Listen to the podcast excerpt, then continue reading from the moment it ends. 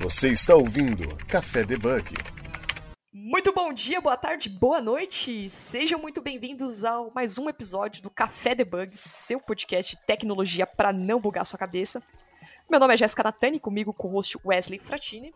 Fala galera, tudo beleza? E hoje nós vamos estamos voltando com o nosso terceiro programa sobre pensando pensar cientificamente, né? Então é um programa dedicado aos nossos cientistas que vão compartilhar assuntos relacionados à ciência e como isso tem a ver com a tecnologia, como isso se relaciona. Então, se você tem curiosidade para saber mais sobre o assunto, essa é a nossa série. E nós trouxemos, antes de falar sobre o nosso convidado e tudo, não se esqueça de compartilhar esse programa nas nossas redes sociais. Estamos no LinkedIn, no YouTube, é, Instagram, Twitter e qualquer dúvida, sugestão, até comentário sobre o programa pode mandar no debugcafé.gmail.com. E não esqueça também de participar da nossa comunidade no Discord, que é no nosso site www.cafedebug.com.br.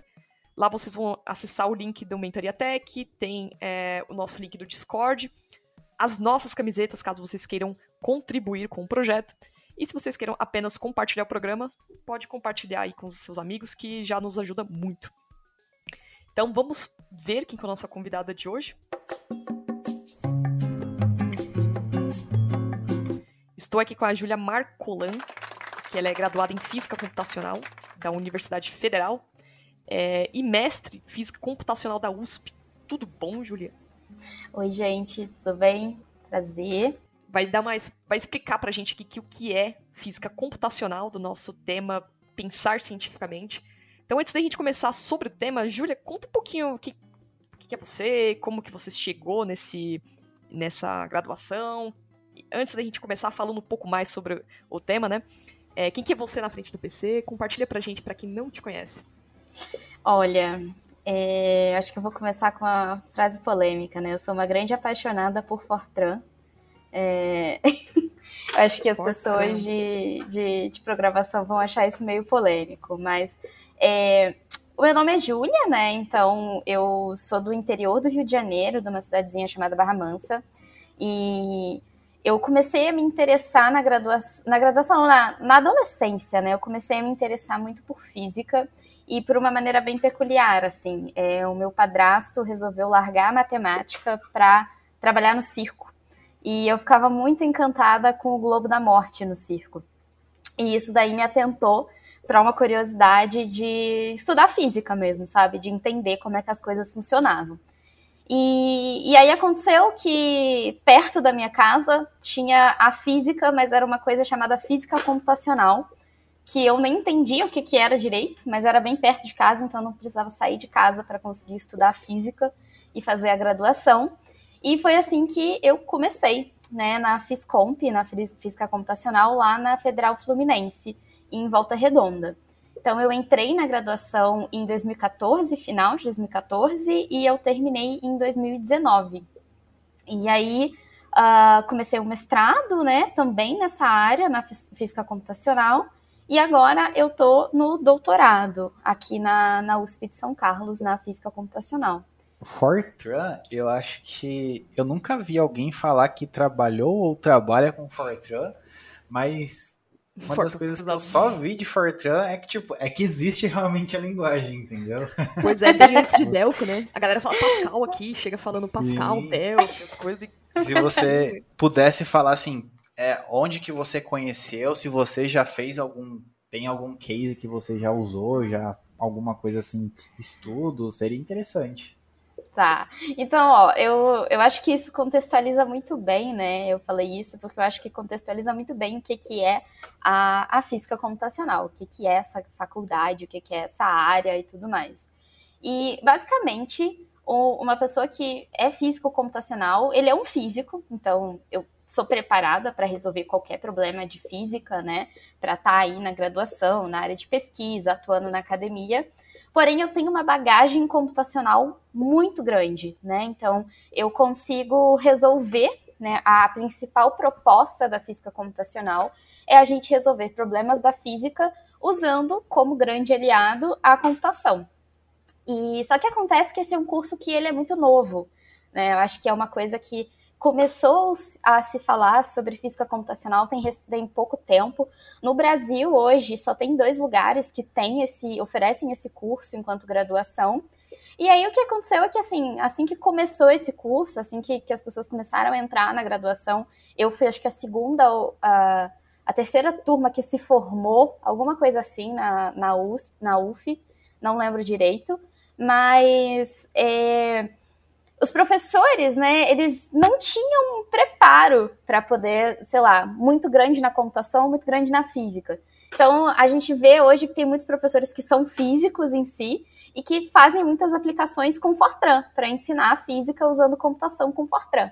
Então, Fortran foi a primeira linguagem que eu aprendi, assim, é, por conta de um professor de física que resolvia tudo computacionalmente usando Fortran. E assim, é uma linguagem muito antiga, né? É uma linguagem que ela é.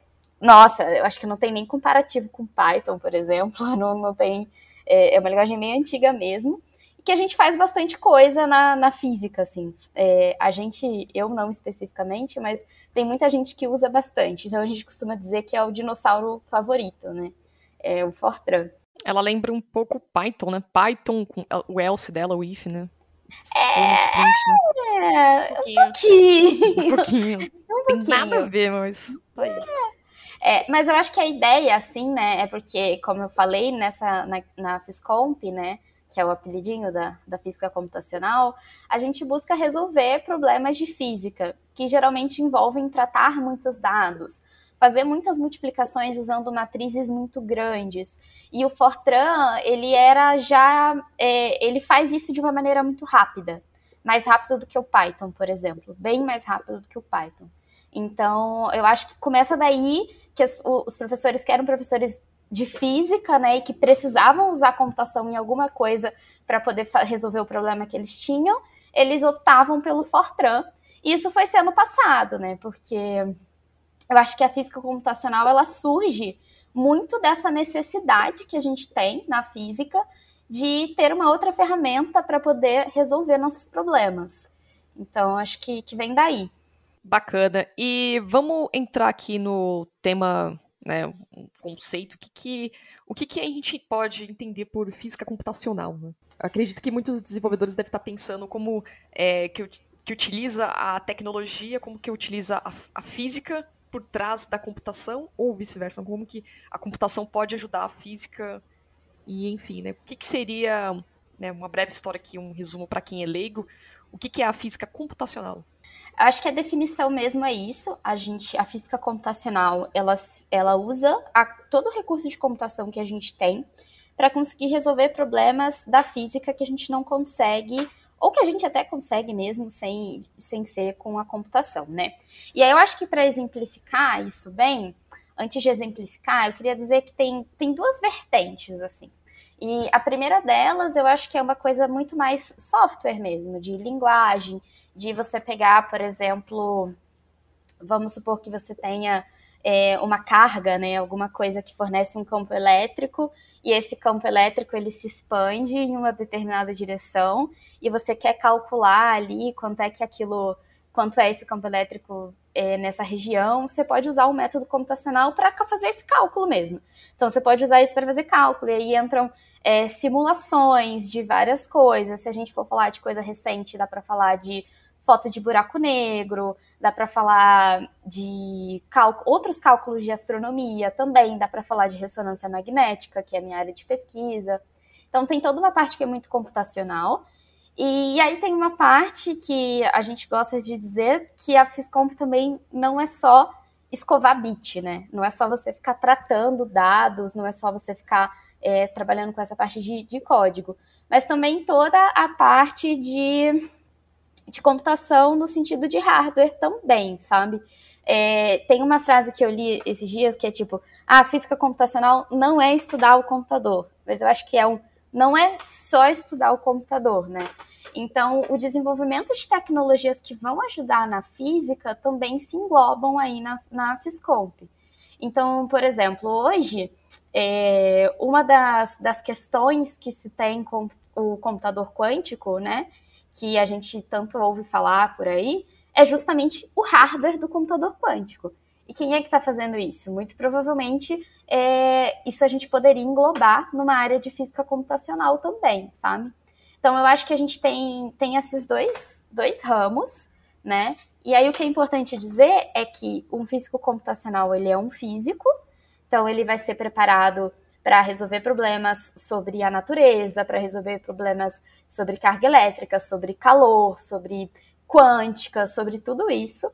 Porém, ele tem uma ferramenta extra que vai ser bem desenvolvida para fazer essas coisas computacionalmente. E eu acho que é, esse é um, um bom resumo. Bacana. E assim, para quem é super leigo no assunto computador quântico, né? O que seria assim um, um computador quântico é, relacionado assim a um computador normal? Tipo, quantas vezes assim mais ou menos ele consegue processar mais rápido as coisas e se realmente ele é um computador hiper mega gigante. Tá. Ó, é, eu vou começar aqui falando que eu também sou um pouco leiga nesse assunto, porque não é minha área de pesquisa. Então, eu posso deixar, inclusive, referências para vocês. É, tem a Bruna, que fala bastante no Twitter sobre isso. É, se vocês quiserem, acho que depois pode deixar numa descrição. Mas o, eu vou falar bem por alto e de forma bem, bem uhum, simples, uhum, né? o computador, a grande diferença do computador quântico para o computador que a gente tem convencional são os, os qubits e os bits, né? Então hoje a gente tem os bits nos computadores tradicionais, que a gente sabe que são aquelas coisinhas que pode ser zero ou um, né? Tem até uma analogia muito famosa que é sobre a lâmpada, né? A lâmpada acesa e a lâmpada apagada seria o, a resposta de um bit, né? E, e os qubits, eles são bits quânticos, né? Então o que acontece é que ao invés de só 0 e 1, um, você tem 0 e 1 um, também várias sobreposições desses dois estados quânticos. Porque aí, bom, o, os valores 0 e 1, um, eles vão ser caracterizados como estados quânticos, né? Que aí vai envolver uma série de, de outras coisas que são bem específicas da mecânica quântica mesmo. E, e aí o que isso acontece, né? O que faz isso, essa, essa grande diferença, é que eles realmente são bem mais rápidos, né? Eles realmente têm uma capacidade muito maior. Então, é... eu não vou lembrar de cabeça, mas tem um aqui na Wikipedia, se a gente, se a gente procurar rapidinho aqui, computador quântico. Enquanto isso, eu só até fazer uma, é, um comentário, aproveitando o seu gancho aí sobre escovar bit, essas coisas. A gente pode levar em consideração que a, a física computacional, para a área de atuação, também envolve não só biofísica, bioestrutural, é, tipo oceania, né? Tipo as máquinas para oceania, neurociência, máquina, é, máquinas para previsão do tempo e também para inteligência artificial, né? Que a gente está vendo o grande boom, né? Sim, então, eu acho que é, é, muito isso. A física computacional ela é muito interdisciplinar. E aí a gente fala, ah, é só física ou só computação é só os dois juntos, mas não, tudo que você consegue modelar, você também pode colocar aí dentro dessa da, da física computacional, sabe? Então, realmente, é, é muito, muito, tem muita coisa que isso abrange.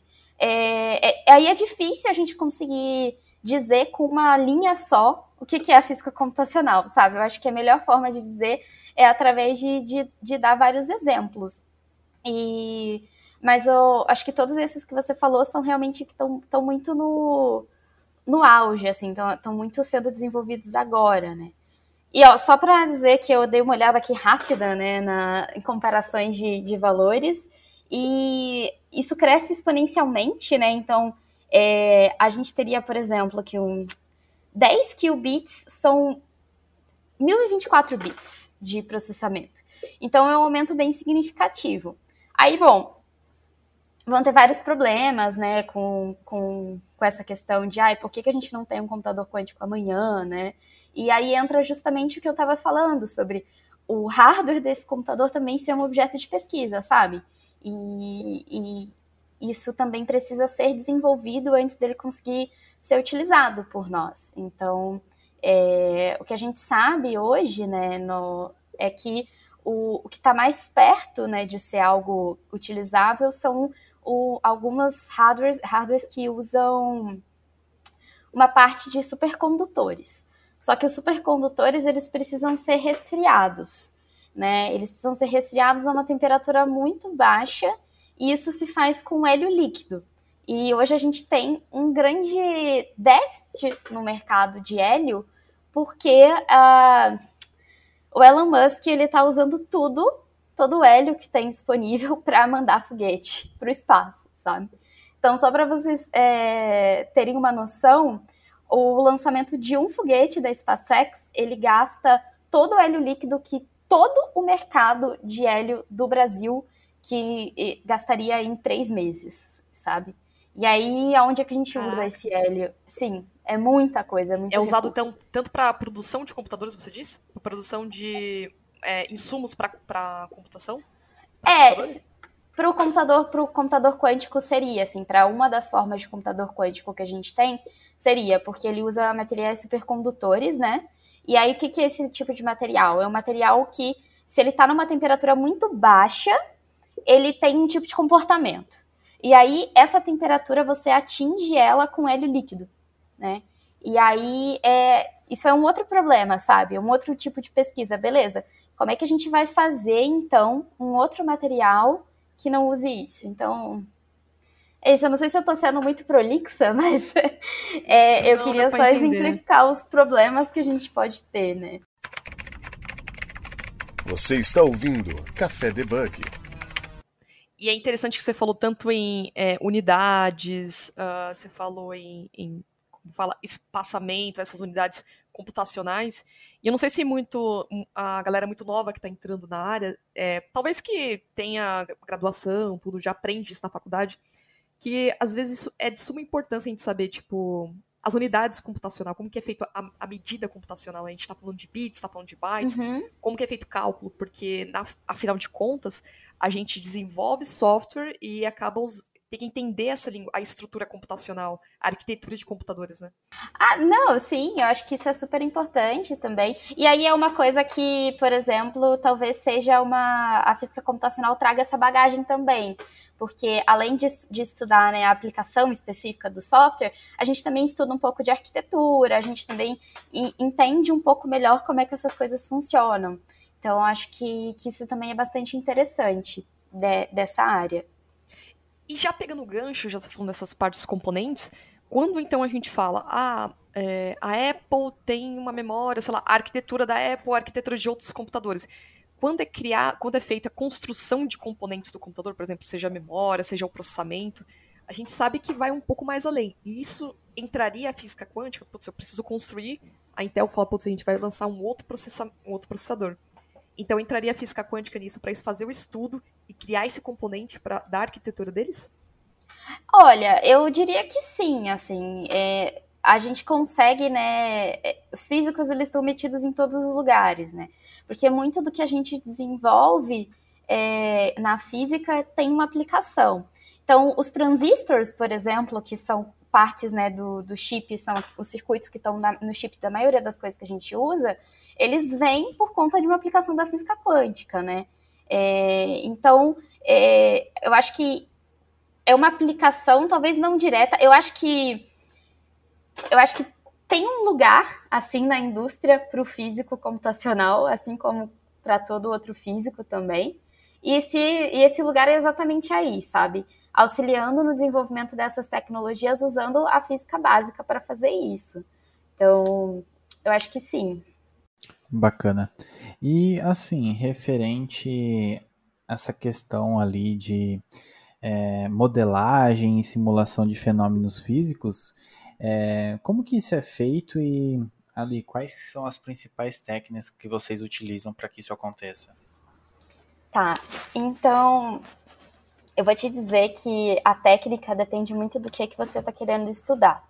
Em específico, assim, é, o que a gente faz bastante na, na física é usar métodos, né, que já foram conhecidos ou que a gente vai, vai criar eles para resolver um problema específico.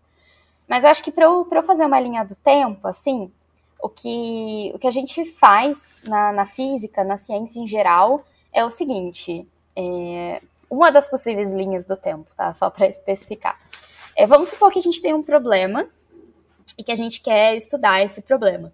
Então, a primeira coisa que a gente, como cientista e como físico, faz é olhar quais são as características desse problema. E a partir daí tentar desenvolver um modelo meio que teórico que seria capaz de, de prever esse, esse comportamento desse sistema, sabe? Então, por exemplo, prever como é que vai acontecer a ebulição da água que eu estou esquentando. E aí, tanto entender né, o que, que vai acontecer com essa água. Ah, ela vai evaporar? Ela não vai evaporar? Ela vai esquentar até quanto antes de começar a evaporar? E descrever também equações, né? A gente descreve muito as coisas através de equações.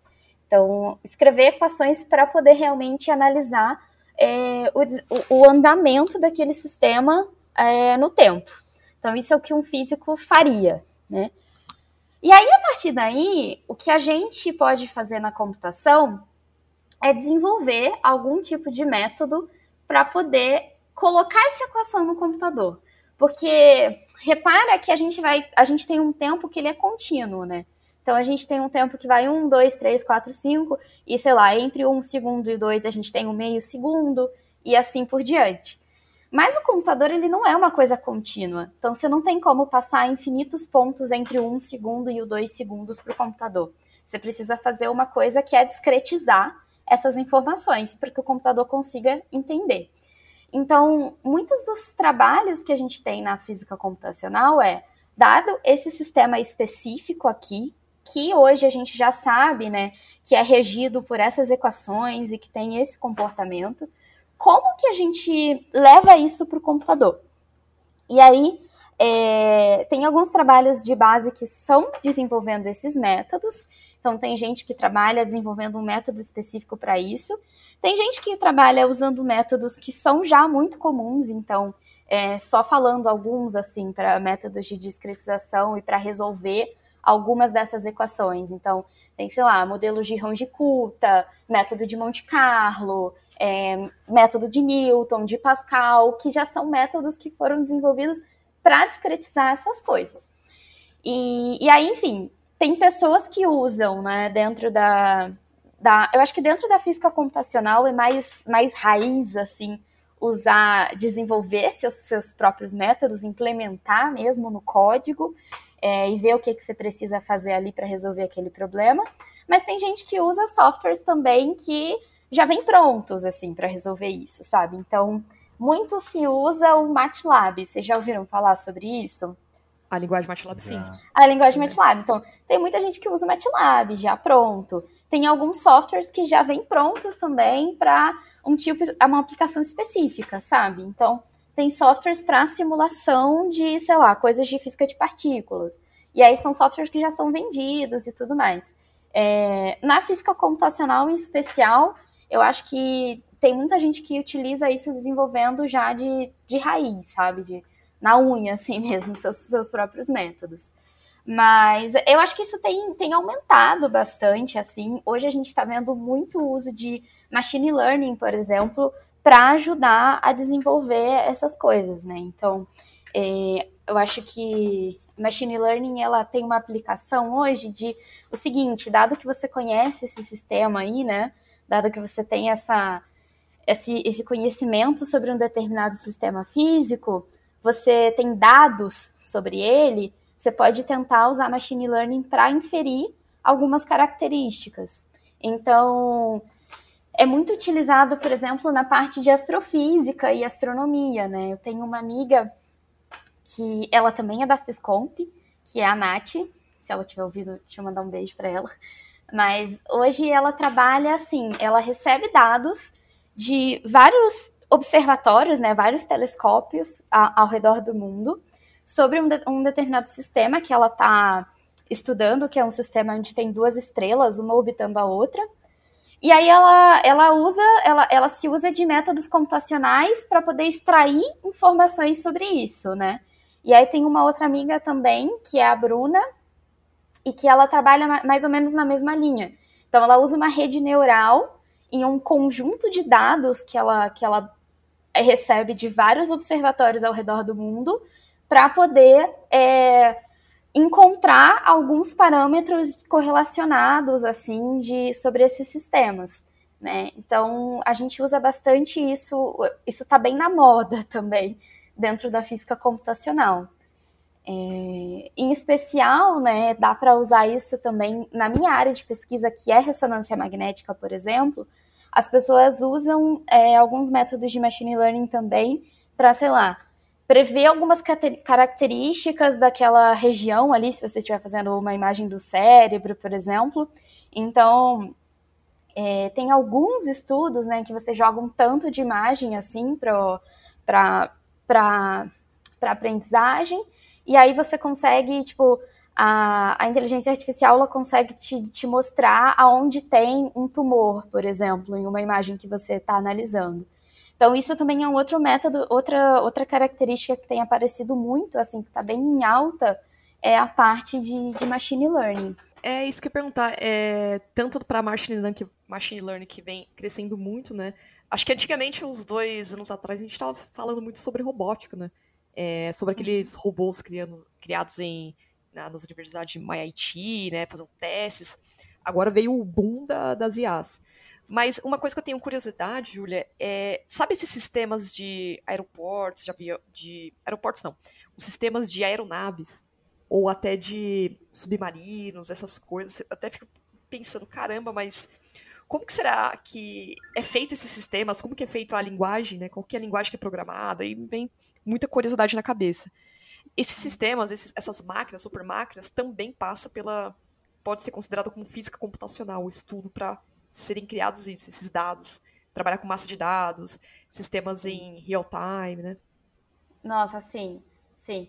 Assim, é, tudo que você me perguntasse pode ser considerado física computacional. É, vai ser. eu vou ter uma tendência muito grande de dizer que sim. É muito sabe? provável.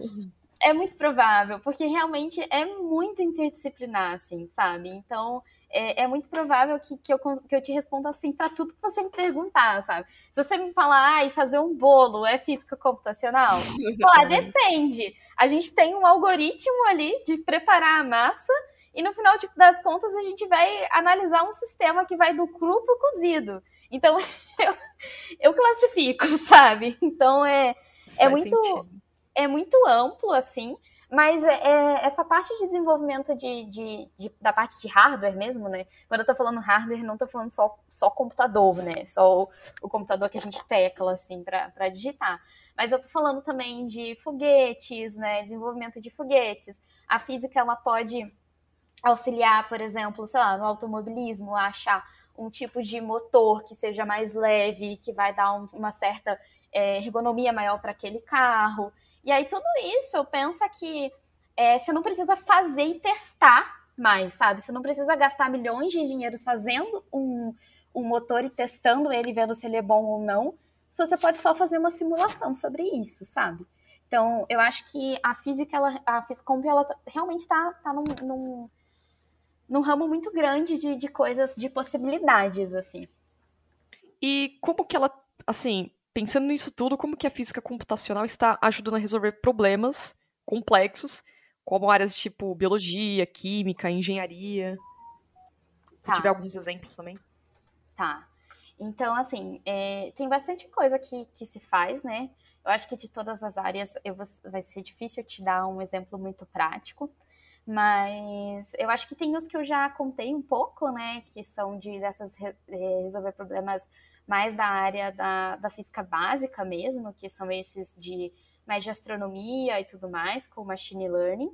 É, tem algumas coisas mais de realmente, por exemplo, analisar culturas de, de bactérias e crescimento dessas culturas, sabe? É, eu lembro que eu vi que tinha um pessoal também, eu não lembro de qual universidade que era, mas eu lembro que fizeram várias simulações é, a respeito de, de coronavírus e da expansão disso, sabe? As próprias médias móveis que a gente tanto viu falando na, na pandemia, né? Essas próprias análises, eu acho que a gente pode classificar isso também como física computacional. Porque é isso, a gente está modelando ali um sistema físico e vendo como é que ele evolui no tempo, como que ele pode evoluir no tempo, dado uma circunstância ou outra. Então, eu acho que talvez nos últimos tempos, assim, o que a gente o, que a gente mais, mais, mais utilizou nesse sentido, assim, que todo mundo conseguiu ver, foi isso, um, um modelo de, de pandemia, sabe? Modelar epidemias e pandemias e prever é, como é que vai ser, prever o que, que poderia parar e o que, que não poderia parar essa epidemia. é, eu acho que isso é uma área que está sendo assim bem desenvolvida já há um tempo. É, não é de agora assim que as, que as pessoas da física começaram a modelar epidemias, porque tem tem métodos físicos, né, que modelam isso muito bem, que modelam crescimento populacional e crescimento populacional de vírus e de bactérias e etc. muito bem. Então, desde antes do coronavírus isso já era feito. E eu acho que a gente viu bastante isso na prática durante a pandemia, sabe? Então, acho que essa é uma aplicação mais biológica, assim. É... Não sei se, se eu lembro outra de cabeça. Não, bacana. E assim, referente aos desafios enfrentados, né? Hoje, o que, que você vê ali de grande desafio enfrentado ali nessa parte ali de física computacional e como que vocês estão fazendo para conseguir superar esse desafio? Olha, é, eu diria para você que como é muito interdisciplinar, cada, cada área de pesquisa vai ter um seu, seu grande desafio, né? Vai ter o seu grande desafio particular. Mas é, talvez isso seja um pouco. Talvez, talvez agora algumas pessoas torçam o nariz para o que eu vou falar, mas eu tenho uma opinião muito, muito atípica, assim, sobre como eu acho que a machine learning ele pode ser muito bom, mas como eu acho que às vezes também ele é um tiro no pé, sabe? É, eu acho que é muito legal a gente fazer as coisas com, com machine learning, com inteligência artificial, com tudo isso. É muito interessante mesmo. E é tão legal que a gente quer colocar em tudo, sabe? Então, eu acho que cresceu exponencialmente nos últimos tempos o número de trabalhos em que você vê aplicações desse tipo. E aí eu acho que o, o nosso grande desafio daqui para frente é talvez analisar realmente aonde que isso é necessário e não. Porque eu acho que às vezes a gente acaba é, utilizando né, uma quantidade muito maior de recurso computacional do que a gente realmente precisa. Não a gente, né? Eu tô falando no geral, assim, sabe? É, eu acho que, por exemplo, deixa eu tentar exemplificar isso com uma anedota. Assim. Tipo, de uma forma desnecessária, que tá tendo. É. Nós estamos usando de uma forma desnecessária, né? Como Sim. se fosse. Utilizar é. mais recursos, acabar usando mais recursos, mas. É, tem pra, sei lá, não sei se posso dizer que, que, a galera acha que é meio modismo, ah, vamos aplicar isso aqui. E acaba é, aplicando o machine learning de forma errada, né? Eu não acho nem que seja não? ah, modismo, assim, tipo, eu não acho. Eu, não, eu, eu eu me incluo nessas também, sabe? Porque esses dias eu me vi tentando encaixar machine learning num negócio que eu tava fazendo só porque eu achei que era legal, sabe? E eu acho que é legal mesmo você você saber que você tem essa possibilidade, mas eu acho que às vezes a gente usa muito mais o recurso do que a gente do que a gente precisaria mesmo usar ele, porque eu acho que o recurso computacional é uma coisa que a gente vê de uma forma mais abstrata, sabe? Tipo assim, ó, Pensa, vamos pensar que você é um químico. E aí você está lá no seu laboratório de química e você tem um litro de um determinado reagente, tá? E aí você sabe que você tem um experimento que você consegue fazer esse experimento usando, sei lá, é, metade desse litro de, do reagente que você tem. Então você faz esse experimento usando metade desse litro. Mas aí você acha que tem um outro método que pode ser que seja melhor que não vai mudar tanto em questão de tempo, ou até mesmo mudar tanto o seu resultado, mas é um método muito mais legal que está na moda, e aí, só que para isso você, em vez de usar o meio litro do seu reagente, você vai precisar usar 3 litros dele. Então, assim, quando é uma, esse recurso é uma coisa mais palpável, fica mais fácil da gente dizer, não, peraí, aqui vale a pena eu usar isso e aqui não, sabe? Eu acho que na computação o, o que a gente chama de recurso não é, é fica uma coisa meio abstrata, sabe? Porque você não está vendo aquilo, mas que tem consequências. Porque, por exemplo, toda vez que você usa mais energia, que você precisa melhorar a sua fonte de energia, você precisa melhorar o seu computador, você está gerando é, lixo eletrônico, sabe? Você está gerando, você está extraindo recurso da natureza para poder fazer isso. É, e aí tem um exemplo que eu acho que é interessante trazer, que é o seguinte: a gente não vê isso tanto como recurso, fica essa coisa mais abstrata, mas tem um supercomputador no Brasil, que é o Santos Dumont, que fica ali em Petrópolis, que eu acho que no governo Bolsonaro, né, no falecido governo Bolsonaro, graças a Deus, ele ficou dois anos completamente desligado, porque o, a instituição né, que cedia ele não tinha dinheiro para pagar a conta de luz, sabe? Então, eu acho que quando você está falando computacionalmente, é muito mais fácil você perder a mão na quantidade de recurso que você está utilizando e qual é o impacto daquilo no meio ambiente do que quando você está fazendo uma pesquisa que é mais assim aplicada, mais experimental. Então, eu acho que não só machine learning, né? Eu usei machine learning para para especificar, porque é o que está exemplificar, porque é o que está muito na moda de acontecer, né? Mas eu acho que que um dos grandes dos nossos grandes desafios assim é conseguir realmente caracterizar o impacto que o nosso tipo de pesquisa faz no meio ambiente, sabe? É uma opinião muito pessoal, mas que eu já pensei bastante a respeito, assim. Isso de uma maneira geral, né? Ah, mas acho que faz todo sentido, porque acho que até eu tinha visto é, um tempo uh, um vídeo no YouTube sobre lixo eletrônico, né? Na maneira como que a gente descarta o nosso lixo eletrônico. Então a gente a gente está muito suscetível à troca de celular, smartphone, é, notebook, a gente troca e simplesmente vai pro lixo, né? Então, às vezes, não sei se dá para reutilizar todos os componentes, placa-mãe, essas coisas, mas muita coisa vai pro lixo e vai, a gente está sendo muito acumulativo, né? Não sei se faz parte disso, mas é o que você falou, né? Acaba utilizando muito recurso e até mesmo para a gente mesmo que trabalha diretamente desenvolvendo software, acaba utilizando mais recurso computacional de forma, às vezes, indevida, ou não, não necessitaria, não precisaria, né? Ah, quero aplicar um, uma aplicação, uma inteligência artificial aqui, porque agora é a onda da vez, dá para utilizar, mas sem necessidade, né? Então, é, e tudo gera um gasto, né? Tudo tem um custo e é como aquela, aquela famosa frase, né? Tipo, não existe almoço grátis, né? Isso, nossa, é exatamente isso. Eu acho que assim, cada, como eu falei, né? Cada sub-área vai ter a sua, a sua limitação específica, porque é da, da própria área, mas acho que no geral, assim, isso, para mim, uma das coisas que me preocupa na área e que eu acho que a gente deveria pensar é sobre como é que a gente está usando os nossos recursos e qual que é o impacto disso, sabe? E é difícil a gente pensar nisso, sabe, Jéssica? Porque a gente não. A gente não, não ouve isso sendo falado, sabe? A gente tem poucos dados, realmente, eu acho, tem pouca pesquisa a respeito de, desse impacto. Então, a gente não, não contabiliza isso ainda. Mas eu acho que a longo prazo, isso vai ser algo que a gente vai começar a pensar e eu acho que a gente vai ficar cada vez mais assustado com o quanto que a gente pode gerar de, de sei lá, de poluição e de, de dano para o meio ambiente ficando sentado numa cadeira de frente para um computador, sabe? Então, eu acho que isso é uma, uma coisa que eu penso bastante. E acho que essa questão ali de acúmulo, acho que vale como um todo, né? Às vezes é. a gente não realmente está precisando de algo, mas tipo, a gente mesmo assim compra ou é, adquire algo, entendeu? Mas uhum. é bem uhum. complicado.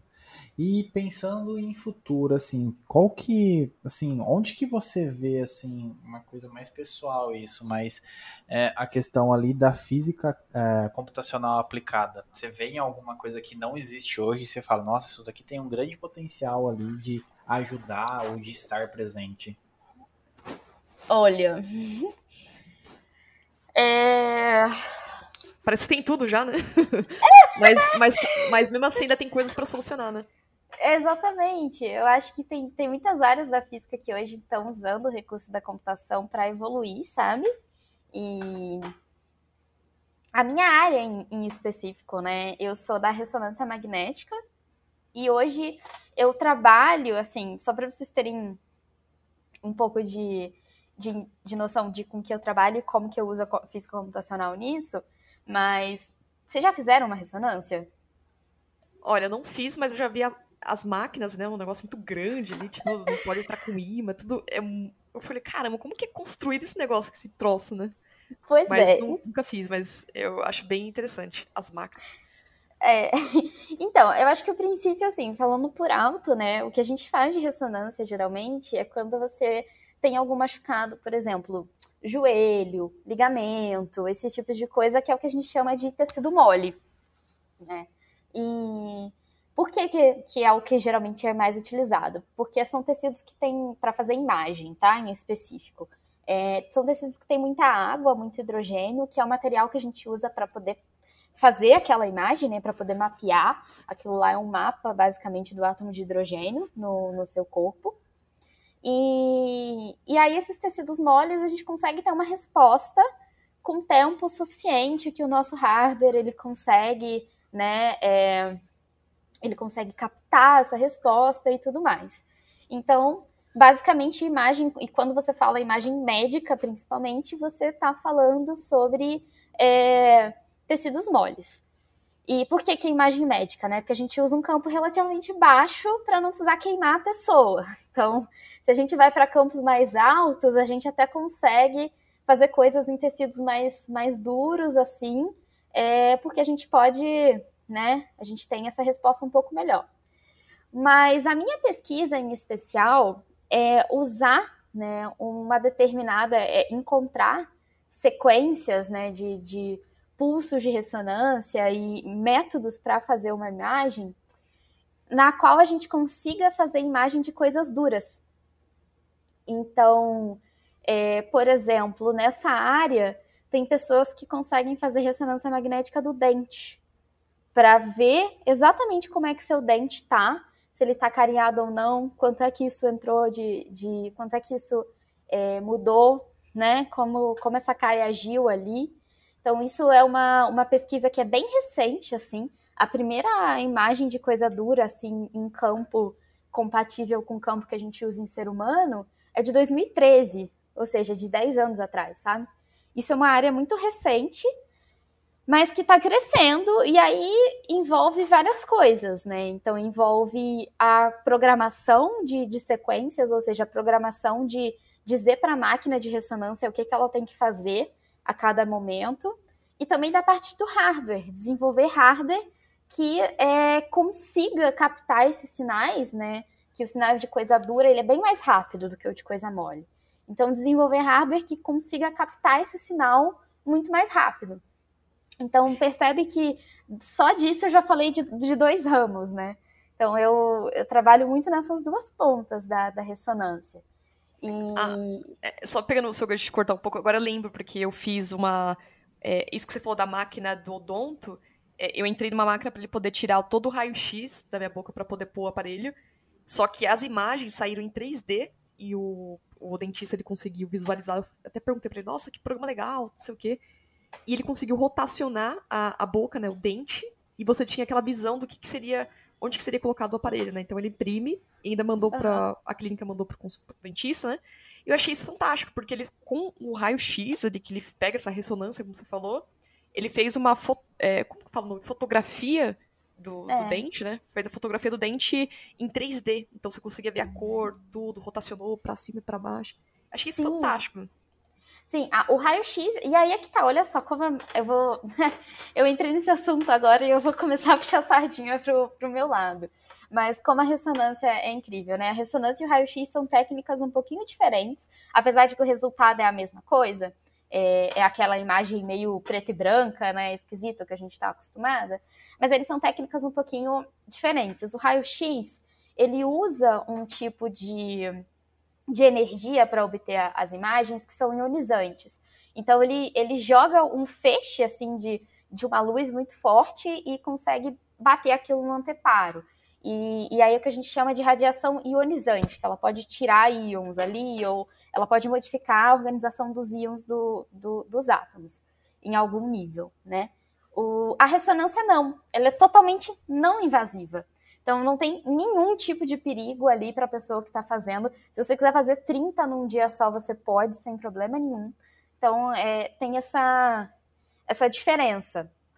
E, e aí é, é, muito legal a gente trazer essas coisas para a ressonância, porque a ressonância ela permite que a gente tenha um nível de contraste entre, alguma, entre as estruturas muito maior. Então, eu em específico estou trabalhando agora usando ressonância para analisar né, danos em sementes de soja e de feijão. Então eu consigo fazer uma imagem da estrutura interna dessas sementes, que são muito pequenininhas assim, e eu consigo ver isso no detalhe. eu consigo ver, por exemplo, se ela tiver tido um fungo nessa semente, o quanto que esse fungo deteriorou da minha semente. E aí você vai falar, nossa, para que isso, né? Que, que tipo de coisa? para que, que eu vou usar isso? E aí a gente para para pensar que o mercado, o, o mercado brasileiro, né, o PIB brasileiro, tem, sei lá, 24 ou 22% tá no, no agro. E justamente estudar a qualidade dessas sementes, né, ver se uma semente ainda é viável ou não para poder germinar, é, isso aumenta a sua produção, aumenta a sua produção direta na lavoura. Então, assim, é, olha como é específico, né? Eu tenho um problema muito específico do Brasil, né? E eu tento resolver ele de uma maneira é, muito específica também, usando uma técnica que eu já conheço, que é a ressonância magnética, que todo mundo já ouviu falar alguma vez na vida, mas modificada para essa coisa muito, muito específica que é a semente. Então, eu quero ver esse comportamento em específico, né? Que ainda não é feito. Então, é, é isso. É, é uma Perfeito. perspectiva aí. Não, perfeita explicação, Júlia. Bom, Júlia, nós estamos chegando no final do nosso programa e tem ainda uma, mais uma pergunta, algo que, na verdade, quero colocar em pauta aqui, se você quiser comentar. É um pouco sobre as mulheres na computação, é, deixar o seu comentário na palavra final também. Se você tem indicação, é, livros, artigos, e, então vamos deixar esse pedacinho aqui pro final. É, a respeito tá. da, das mulheres na computação física computacional. Tá. Então, assim, é, tem uma coisa que talvez você consiga concordar comigo, é que a gente tem um aumento de. A gente tem um aumento de mulheres na área, assim, nos últimos tempos, mas a gente tá, passou, a gente ainda passa, né, por um período muito ruim, com falta de mulher e principalmente falta de mulher em cargos de, de liderança, né. E na computação em específico, na física também, é muito triste a gente ver isso acontecendo, porque a gente precisa lembrar que a primeira pessoa que programou alguma vez na vida, né, foi uma mulher, foi a Ada Lovelace.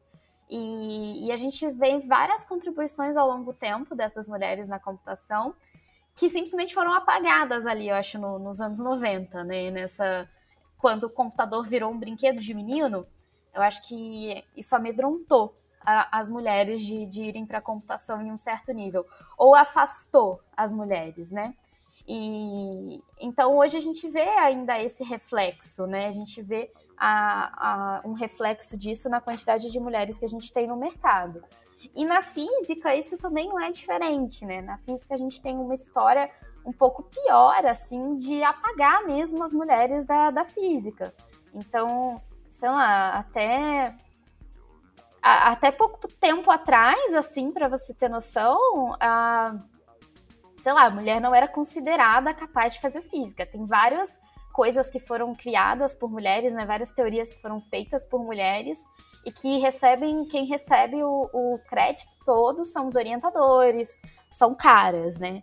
E aí eu acho que quando a gente junta essas duas coisas, fica bastante triste, né? Fica, fica complexo a gente ver as mulheres querendo vir para essa área é, e conseguindo, né? Porque não é que elas não têm interesse nenhum, é que elas não têm incentivo e quando chega aqui a gente tem que enfrentar uma série de, de problemas e de, de, de, preconceito, de ser desacreditada, de achar que mulher não é para isso e tudo mais. É, então acho que o, o meu convite, né? É, você falou que eu podia fazer convites e tudo mais. Claro, é para convidar as meninas mesmo a virem para a Fiscom, assim, porque é isso, a gente, a gente precisa de soluções, de soluções inovadoras e soluções criativas para diversos tipos de aplicações. E não tem como eu ser muito criativa se eu tiver só metade da minha população pensando nisso, sabe? A gente precisa de diversidade na ciência em geral para conseguir fazer uma ciência melhor. Então, eu acho que, que isso daí é o convite que eu queria fazer para todas as meninas que estiverem ouvindo. E é isso. Ah, perfeito, perfeito. Bom, é, eu acho que a mensagem ficou até bem clara aqui para quem está ouvindo, gosta de ciência, computação, parte de tecnologia. E a gente viu também que teve um aumento muito grande de mulheres na área de tecnologia, isso é muito bom. Né? E também esse convite também especial que você fez, a gente consegue até ver que é interessante que tem muitas mulheres hoje no perfil do Twitter, criando, cientistas mesmo criando é, e ensinando ciência de uma forma um pouco mais didática, de uma forma menos complexa. Então acaba interagindo com o público que não que é um pouco mais leigo também. Então isso facilitou bastante, né? É... Bom, Júlia, como nós chegamos no final do nosso programa, né? Tem um ponto que você queria mencionar? Alguma outra coisa? Ai, não, eu acho que só como você falou aí do, do Twitter, né? Eu acho que é realmente tem muita gente muito legal lá, né? Então, talvez indicar algumas pessoas. Tem a, a Bruna, que foi. Eu conversei um pouco com ela sobre computação quântica antes de vir para cá, porque eu falei, ixi, isso aqui eu não domino, não. Mas tem a Matemaníaca também, que fala bastante de matemática, né, no YouTube. E tem a, a Bruna Vaz, que é mestranda aqui na Fiscomp, mas que hoje trabalha na Amazon. É, tem a Nath. Ah, enfim, tem muitas mulheres. Eu sempre, eu, sei lá, mensalmente, quase, eu, eu dou uma levantada, assim, de mulheres na, na Fiscomp que, que tem lá, ou na física, ou na computação, ou intermédio disso. Então, se vocês quiserem conhecer mais essas pessoas, acho que podem olhar o meu perfil e a gente, a gente se encontra. Perfeito. Para quem quer, se você está ouvindo esse programa, chegou até aqui e quer bater um papo, quer conhecer mais, acessar o perfil da é, Marcolan, é só vocês acessarem aqui o link dessa descrição. Tem aqui o LinkedIn dela. Tem o perfil do Currículo Lattes e tem também o Twitter, que ela é muito ativa e ela responde as mensagens, né? Que ela respondeu aqui nosso convite, é, aceitando nosso convite. Então, acho que qualquer dúvida relacionada à física computacional, queira tirar, é, pode chamá-la aqui nessas redes aqui também. Isso aí. Bom, Júlia, muito obrigada pela sua participação, por estar aqui, ceder o seu tempo para compartilhar esse assunto bem legal com a gente. E para vocês, ouvintes também, que estão que chegaram até aqui, teve a paciência de nos ouvir, compartilhar. Não esqueça de compartilhar esse programa com seus amigos também. E estamos em todas as redes sociais, né? É só qualquer sugestões, dicas, pode chamar aqui a gente e é isso. Nos vemos até a próxima. Muito obrigada pelo convite, gente. Nós que agradecemos.